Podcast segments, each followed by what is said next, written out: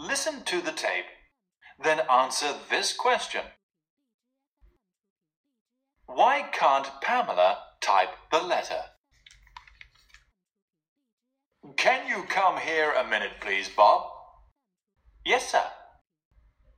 Where's Pamela? She's next door. She's in her office, sir. Can she type this letter for me? Ask her, please. Yes, sir. Can you type this letter for the boss, please, Pamela? Yes, of course I can. Here you are. Thank you, Bob. Bob, Yes? What's the matter? I can't type this letter. I can't read it. The boss's handwriting is terrible.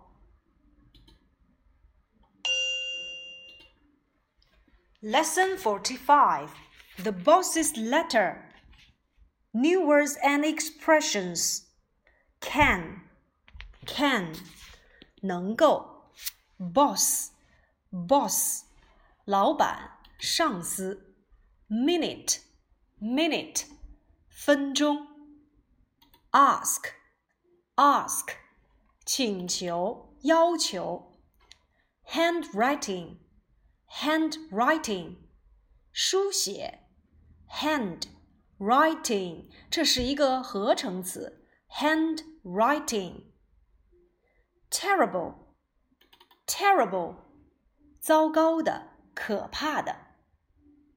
again can boss minute ask handwriting terrible Lesson 45 The boss's letter 老板的信 The boss's letter boss 老板 bossy 好发号施令的专横的 You are so bossy 你这个人可真是太专横了 bossy 而 boss 这是名词形式 bossy，我们只需要在名词的词尾加上 y，就变成了形容词。The boss's letter，这是一个名词所有格的变化。老板的信，我们在发音的时候一定要注意，boss 的后面加上了 s，要读成 bosses，bosses。那么有关于名词所有格，它的书写，单数名词后面呢，我们加上撇 s。如果复数名词的词尾无 s，那么我们也需要加上撇 s。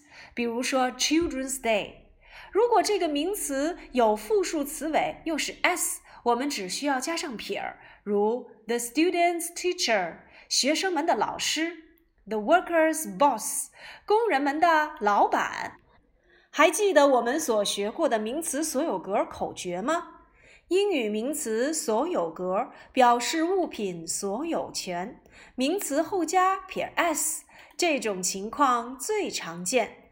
两者共有添最后，各有各添记心间。复数名词有 s，我们常把撇来添。名词若为无生命，我们常把 of 用。a of b 表示 b 的 a，体现英汉序不同。The boss's letter，老板的信。Can you come here a minute, please, Bob? Yes, sir. 请你来一下好吗，鲍勃？A minute, minute，分钟。我们学过英语里面的小时叫做 hour，秒 second，一小时等于六十分钟。One hour equals to sixty minutes。 一分钟等同于六十秒，one minute equals to sixty seconds。所以秒就是 second，也就是序数词第二这个单词。hour 小时，minute 分钟，second 秒。minute 当做名词可以指一会儿、片刻、瞬间。In a minute 指的是马上、立刻。我马上就回来。I'll be back in a minute。 minute，它变成复数只需要在词尾加上 s。那么我们再想一想，比小时再大的就是天 day，比 day 再大的，那就是我们所说的星期 week；比星期再要大的，那就是月份 month；比 month 再要大的，那就是年份 year。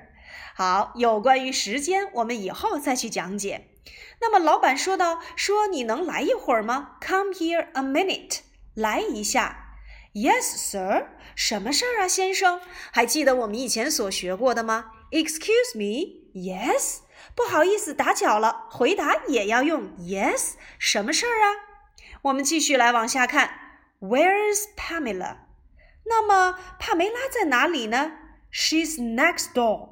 哎，我们以前讲过，next to 指的是在什么旁边，而在这里面，next door 要翻译成隔壁。She's next door。她在隔壁。She's in her office, sir。她在她的办公室里。In one's office，在某人的办公室。单独讲 office 办公室，如果变成名词，那就指的是办公人员 officer。那么，老板要找 Pamela 什么事情呢？Can she type this letter for me? Ask her, please. Yes, sir.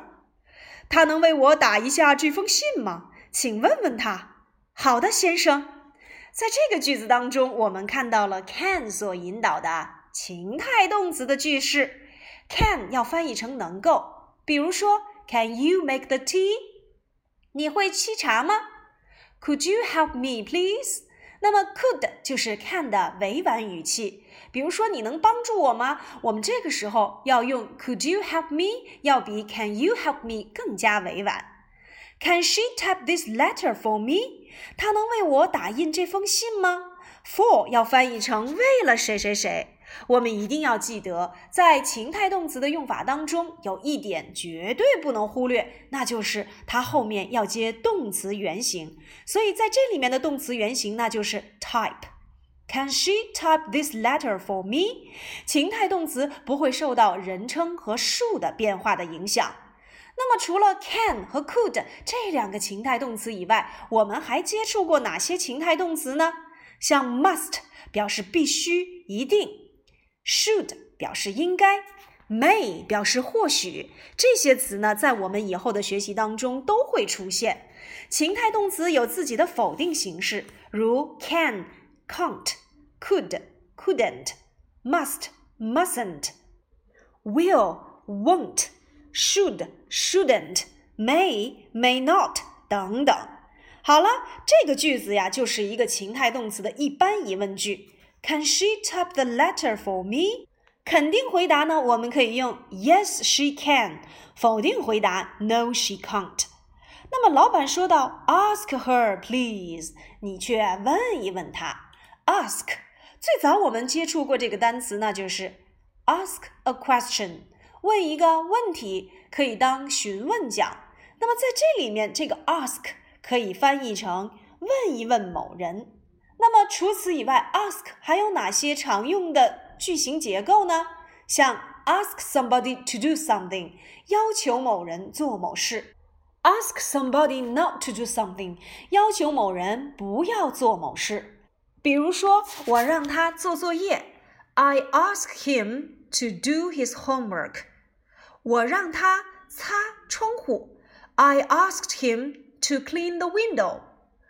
我让他不要在桌子上乱写。I asked him not to write on the desk。我告诉他不要在班里蹦蹦跳跳。I asked him not to jump in the classroom。所以在这里面，我们要把它当成两个固定的短语：ask somebody to do something，要求某人做某事；ask somebody not to do something，要求某人不要做某事。 那么老板呢要吩咐呃 Pamela 来去呢打印一封信件。那么这个时候呢，老板问道：“Can you type this letter for the boss, please, Pamela？” 鲍勃就问道：“说 Pamela，你能够为老板打印这封信件吗？”Pamela 是怎样回答的呢？Yes, of course I can. Of course，我们上节课已经讲过，equals to certainly or sure，当然可以，我能够。 Of course，当然可以。 equals to certainly or sure，所以这个句子我们也可以说成 certainly I can or sure I can。Here you are，给你，Thank you, Bob，谢谢你，鲍勃。Bob，Yes，What's the matter？突然间，帕梅拉叫住了鲍勃。What's the matter？什么事儿啊？ 还记得我们在前面讲过的，你怎么了？可以使用 What's the matter，或者是 What's wrong。一定要注意的是，这两个词在使用的时候，一个加 the，一个不加 the。What's the matter？What's wrong？那么怎么来去记忆？何老师把它编成了一个小口诀，那就是 wrong 这个词啊，它可以当做形容词，是错误的。错误的前面不加 the，matter 前面必有 the，记住了吗？错误的前面没有 the，matter 前面必加 the。What's the matter 等同于 What's wrong 都是你怎么了？I can't tap this letter，我没有办法打这封信呐。I can't read it，我看不懂这封信。Why？为什么 ？The boss's handwriting is terrible，因为老板的书写实在是太糟糕了。Now terrible，可怕的。也可以当做糟糕的讲。比如说，何老师会问你：“哎，你今天看的这部电影怎么样啊？”嗯，How do you like the movie？你可以回答：“It's terrible，太糟糕了。”我还可以问你今天的天气怎么样？How is the weather today？你可以说：“哎呀，我这边的天气很糟糕，It's terrible。”我还可以问你：“How are you today？” 你今天感觉怎么样？如果很糟糕，你也可以说 terrible。所以我们可以用它来形容天气：terrible weather，糟糕的天气；terrible traffic。糟糕的交通，terrible woman 啊，也可以用来形容人，这是一个很可怕的人啊。你如果想表达何老师是一个很可怕的女人，你可以说 Miss 何 is a terrible woman。terrible 可以表示糟糕的、可怕的。那么在这里面，我们还要注意的一点就是，我看不懂这封信，不能使用 see。英语里面的读书、看报，我们都要用 read。I can't read it。So that's all for today. The boss's letter. Can you answer my question? Why can't Pamela type the letter? 帕梅拉为什么无法打信呢？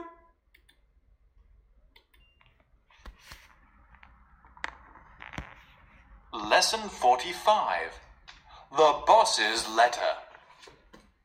Listen to the tape, then answer this question. why can't Pamela type the letter? Can you come here a minute, please, Bob? Yes, sir. Where's Pamela? She's next door. She's in her office, sir. Can she type this letter for me? Ask her, please. Yes, sir. Can you type this letter for the boss, please, Pamela? Yes, of course I can. Here you are. Thank you, Bob. Bob? Yes? What's the matter? I can't type this letter. I can't read it. The boss's handwriting is terrible.